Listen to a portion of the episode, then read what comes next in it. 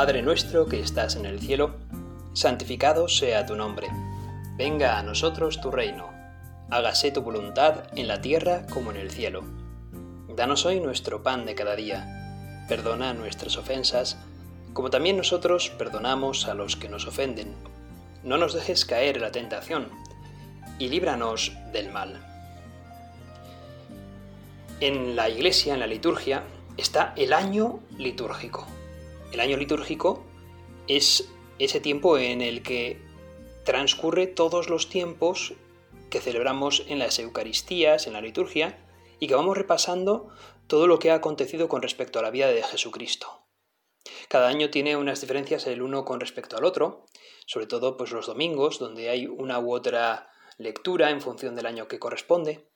Bueno, pues el año litúrgico comienza siempre con el Adviento, es decir, es anterior o empieza antes del año del calendario cronológico. No empieza el 1 de enero el año litúrgico, empieza pues o bien a finales de noviembre, principios de diciembre, así empieza con el Adviento, que prepara la llegada del Señor. Y así transcurre, transcurre Adviento, tiempo ordinario, Cuaresma, Pascua, volvemos al tiempo ordinario, que son 34 semanas, y con la semana número 34 del tiempo ordinario es cuando de nuevo concluye el año litúrgico para pasar al año siguiente. Y esta semana del tiempo ordinario 34 pues suele caer siempre a finales de noviembre, por lo general. El domingo de esa última semana, es decir, el último domingo del año litúrgico, ¿cómo se cierra el año litúrgico? Es el domingo de Cristo Rey, Jesucristo Rey del universo. La verdad es que tiene sentido que si Cristo es el alfa y la omega, si, es, si Cristo es el principio y el fin, tiene sentido que en el año se concluya, puesto que es el omega, puesto que es el fin, se, se, se ponga a Cristo como el rey del universo, el que tiene soberanía sobre todo. Y por lo tanto, es como si celebrásemos que al fin del año litúrgico, al fin de los tiempos, cuando se acabe el mundo, ¿qué es lo que va a quedar? Todo pasará, mas mis palabras no pasarán. Es decir, todo pasará, salvo Cristo que gobernará. Al final de los tiempos se ve que Cristo es el Rey del universo, el que tiene la soberanía sobre todo. Por lo tanto, hermanos, es, es también un clamor de esperanza. Por mal que vayan las cosas en el mundo, por mal que nos pueda ir nuestra propia situación particular, al final Dios es el que gobierna, Cristo gobierna la humanidad, Cristo gobierna el mundo entero. Esto llama a la esperanza, hermanos. Pues bien, ¿cuándo surgió esta solemnidad, esta fiesta de Cristo Rey? Pues es una fiesta relativamente reciente. Tened en cuenta que la Iglesia tiene dos mil años de historia y en esos dos mil años de historia fue en el año 1925, es decir, el 11 de noviembre de 1925, cuando surge esta solemnidad de Cristo Rey. Fue el Papa Pío XI el que puso el domingo 34 del tiempo ordinario, el último domingo del año litúrgico, como solemnidad de Cristo Rey.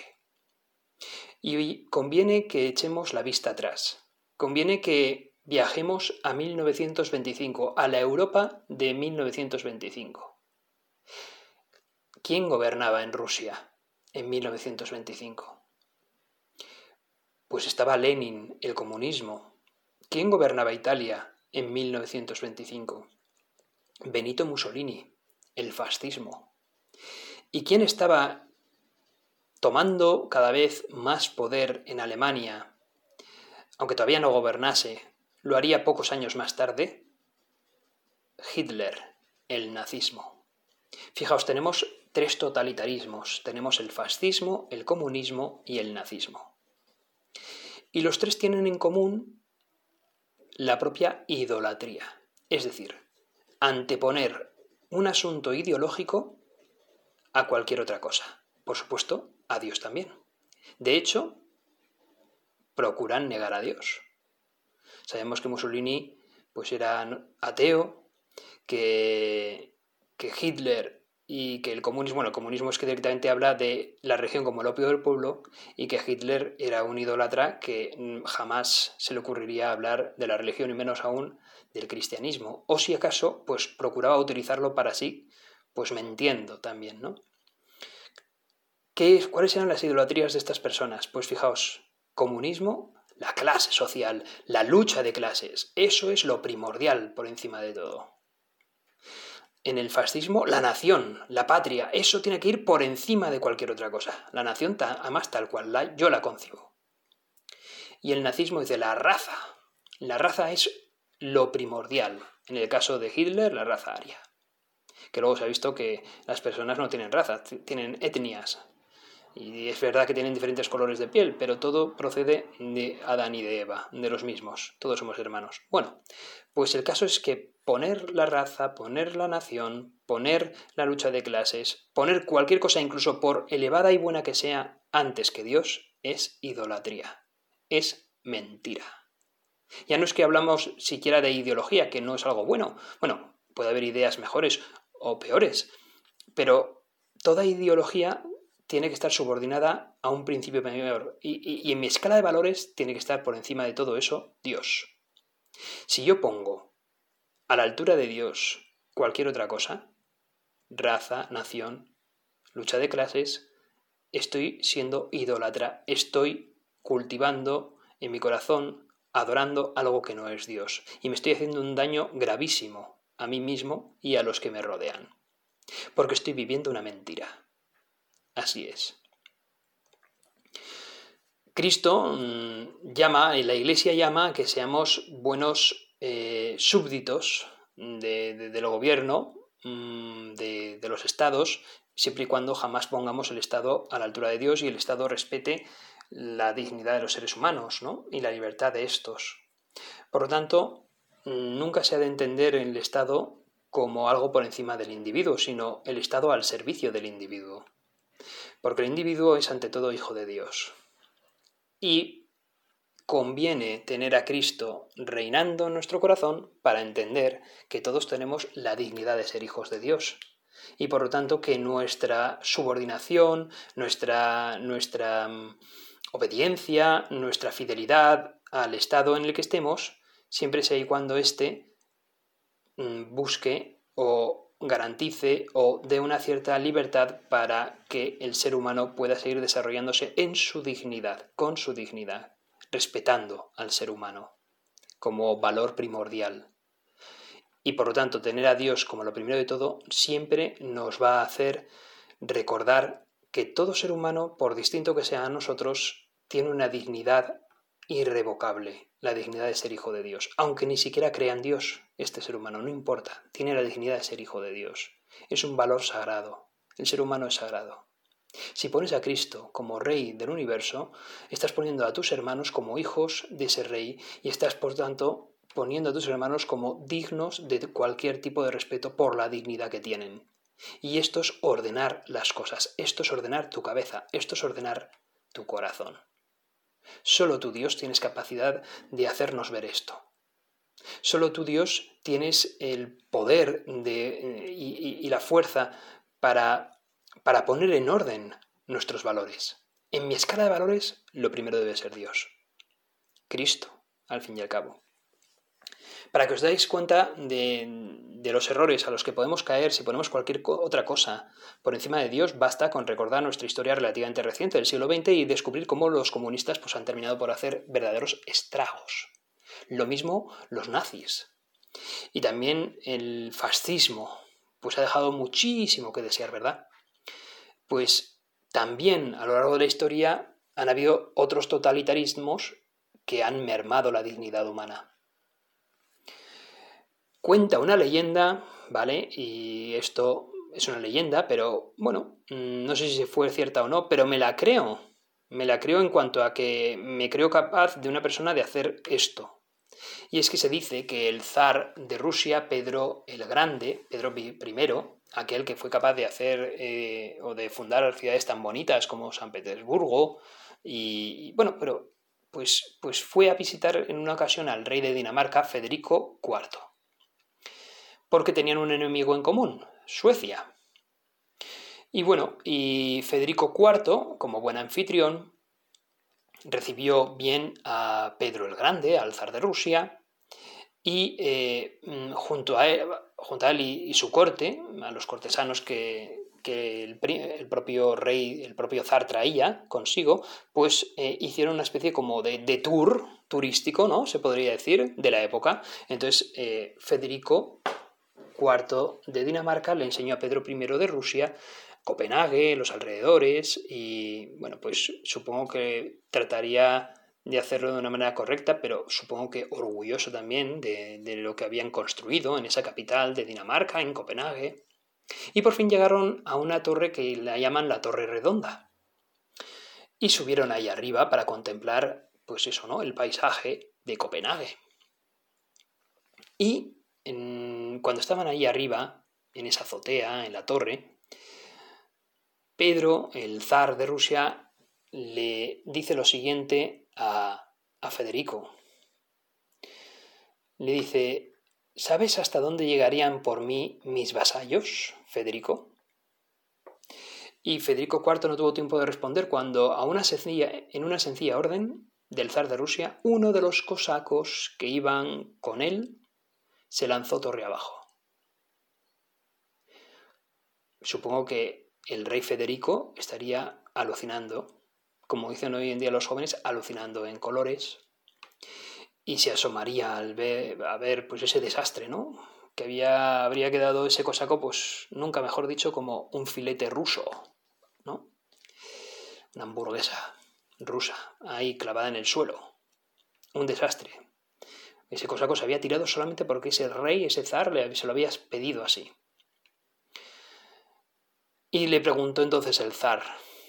Pedro le dijo a Federico, Federico, ¿tus súbditos harían lo mismo por ti? El rey danés se asomó, miró hacia abajo, viendo el cadáver del, del cosaco, y dijo, afortunadamente no.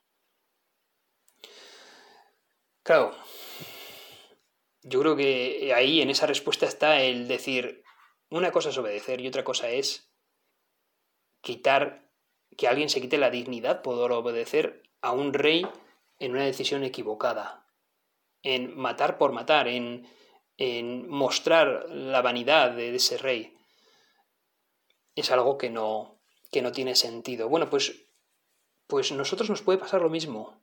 Podemos hacer verdaderos sinsentidos, podemos cometer actos absurdos o hacer el ridículo cuando no ponemos nuestra escala de valores en orden y no ponemos a Dios o a Cristo en lo primero de todo. Somos capaces de perder nuestra dignidad. Por lo tanto, hemos de preguntarnos a nosotros mm, cuáles son mis idolatrías. ¿Qué es lo que tú has puesto en tu corazón que te impide poner a Dios, que, que de, ¿Cuál es aquello que has puesto en tu corazón que compita con Dios, que le esté dando la competencia a Dios? Porque conviene que empieces a bajar eso en tu escala de valores y pongas a Dios, a Cristo lo primero.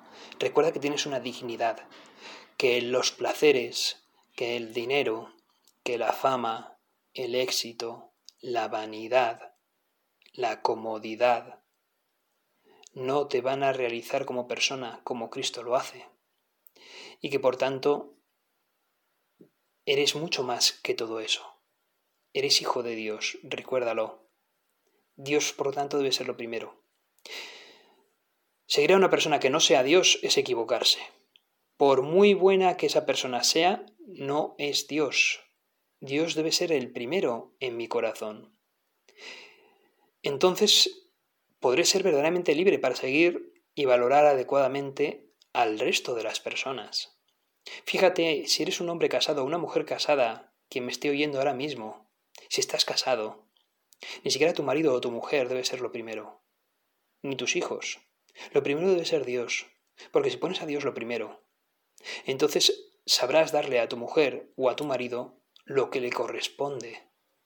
Sabrás amarlos mucho más, porque si pones a Dios lo primero, Dios va a hacer de ti alguien más generoso, si cada día le dedicas un rato de oración, si cada día encomiendas ese día para Él, si quieres santificarte, pones entonces a Dios lo primero como Rey y entonces sabrás valorar mucho más a tu mujer, a tus hijos, a ti mismo. si eres una mujer, a tu esposo y a tus hijos y a ti misma, te, te valorarás muchísimo más. ¿Cuáles son esos idolillos que has puesto y que conviene erradicarlos de tu corazón para poner a Dios lo primero? Permíteme que continuemos esta breve meditación leyendo la palabra de Dios mismo. ¿Qué es lo que tú, Dios, nos dices al corazón? Y aquí aparece el Evangelio según San Juan en el capítulo 18, en el versículo nada menos que 33. Jesús está con Pilato. Y leo. Pilato entró otra vez en el pretorio, llamó a Jesús y le dijo, ¿Eres tú el rey de los judíos? Jesús respondió, ¿Dices tú eso por ti mismo o te lo dijeron otros de mí? Contestó Pilato, ¿acaso soy yo judío? Los de tu raza y los pontífices te han entregado a mí. ¿Qué has hecho? Jesús respondió, Mi reino no es de este mundo.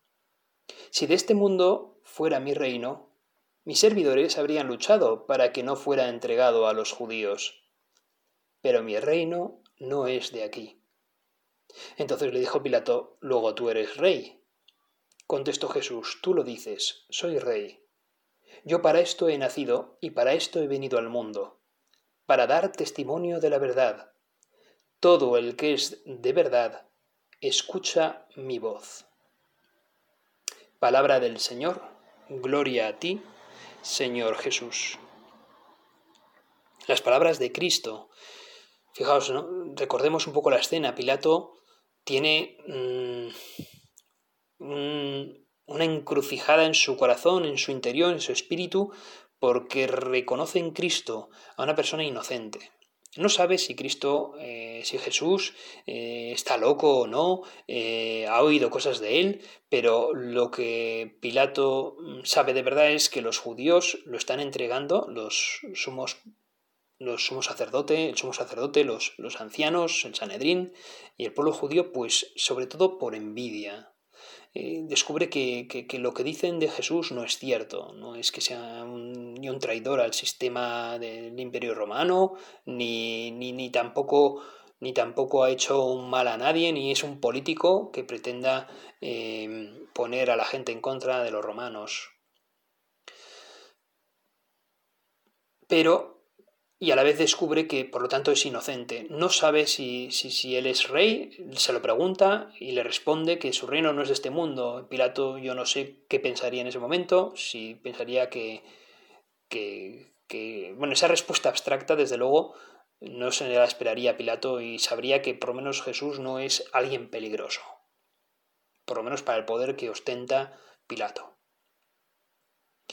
Y entonces Pilato trata de no matar a Jesús, pero en esa conversación luego viene eso, ¿no? El etze homo, viene, viene primero la, el castigo corporal a Jesús, el etze homo, y al final eh, vamos a liberar a alguien eh, por Pascua, y a quien queréis, a Barrabás, todo le sale mal a Pilato. Y al final dice, pero voy a matar a vuestro rey. Pilato lo reconoce como rey. Voy a matar a vuestro rey, no tenemos más rey que al César. Los judíos han rechazado la soberanía de Cristo, y han puesto al César en su lugar. No comprenden que la soberanía de Cristo es superior aunque no sea de este mundo.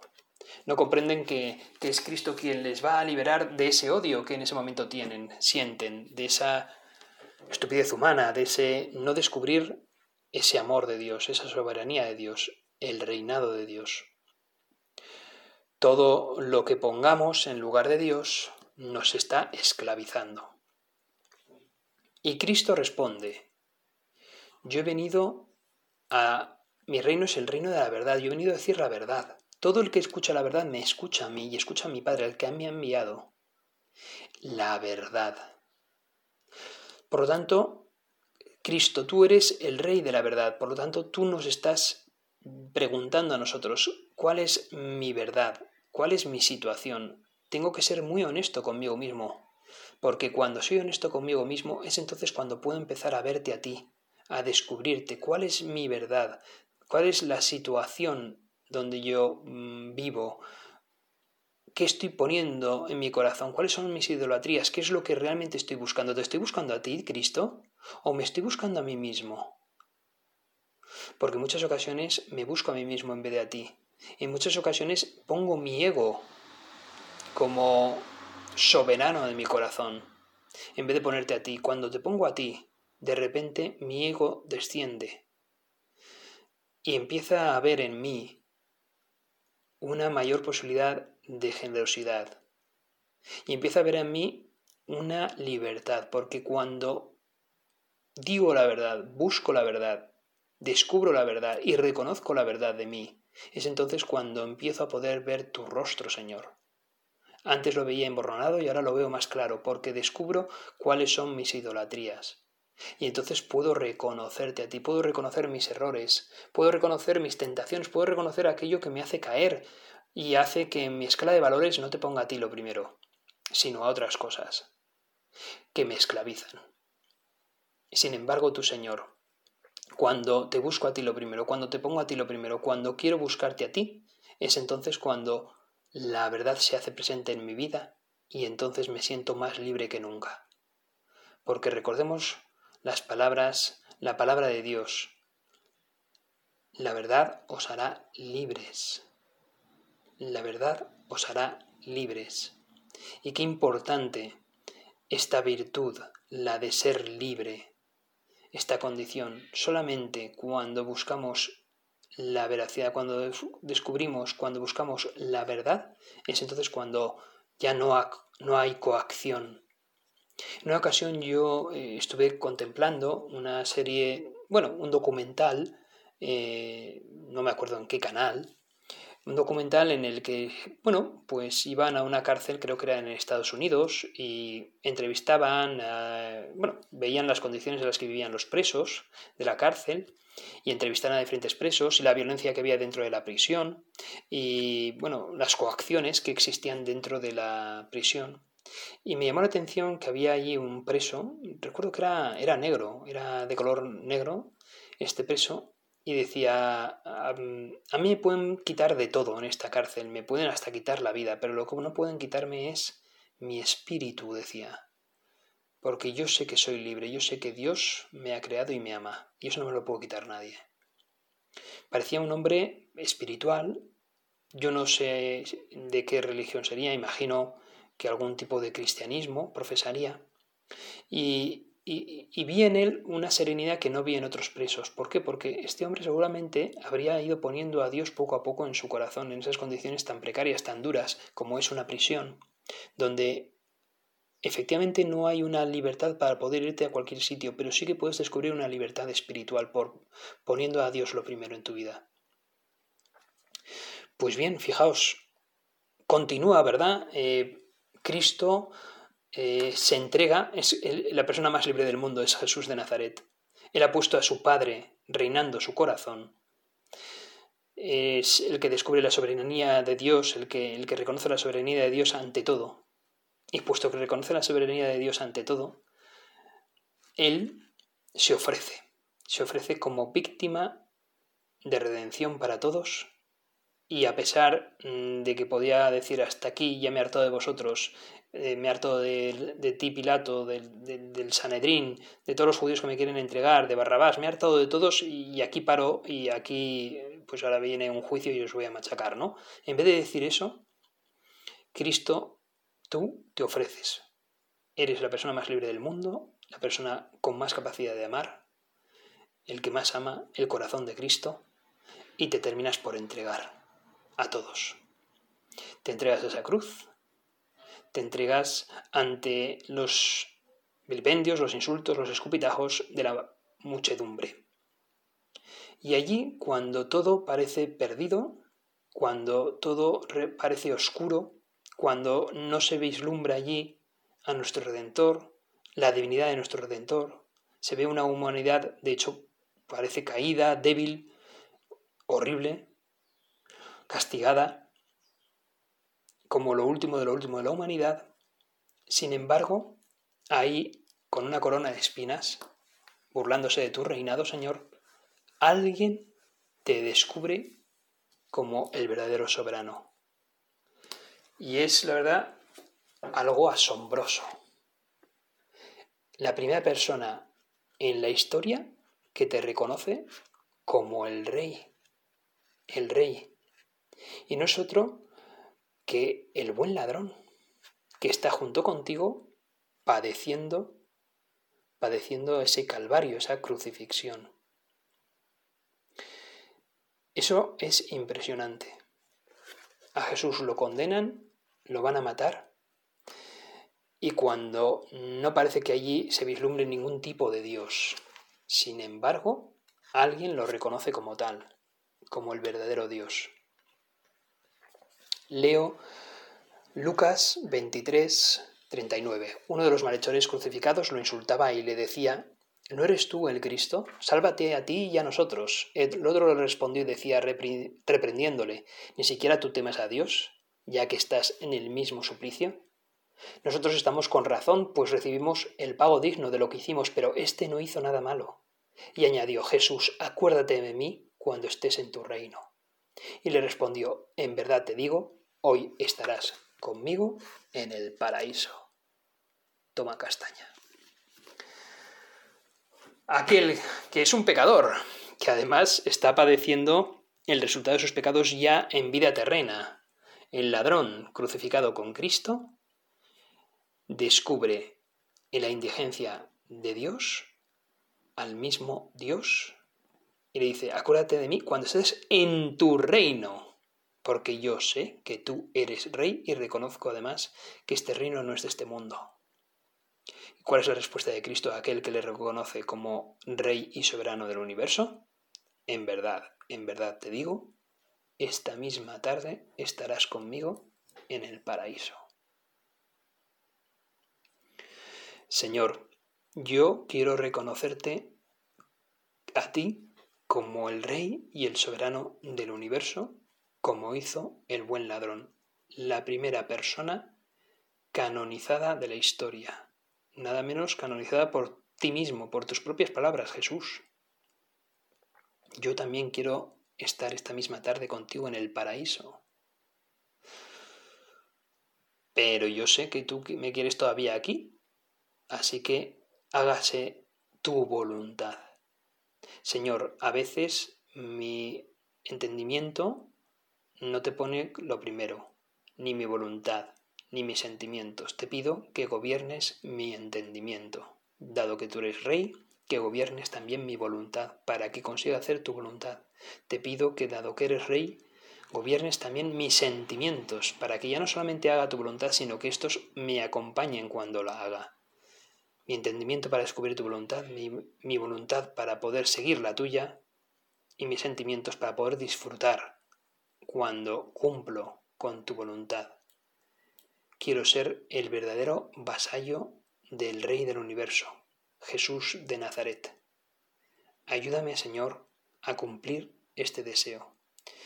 Y te pido a ti, Virgen María, que eres mi madre, que eres la que más siguió, mejor siguió la voluntad de Dios, hágase en mí según tu palabra. He aquí la esclava del Señor, tú que eres la mejor vasalla del Rey con R mayúscula que nosotros que Dios, que tu propio Hijo, Jesús de Nazaret. Te pido que te acuerdes de este Hijo tuyo también, para que le des la fuerza, las ganas de querer ser santo y de reconocer en tu Hijo al gobernador, al soberano, al Rey del todo el universo. Que así sea. Dios te salve María, llena eres de gracia, el Señor es contigo. Bendita tú eres entre todas las mujeres, y bendito es el fruto de tu vientre Jesús. Santa María, Madre de Dios, ruega por nosotros pecadores, ahora y en la hora de nuestra muerte. Amén.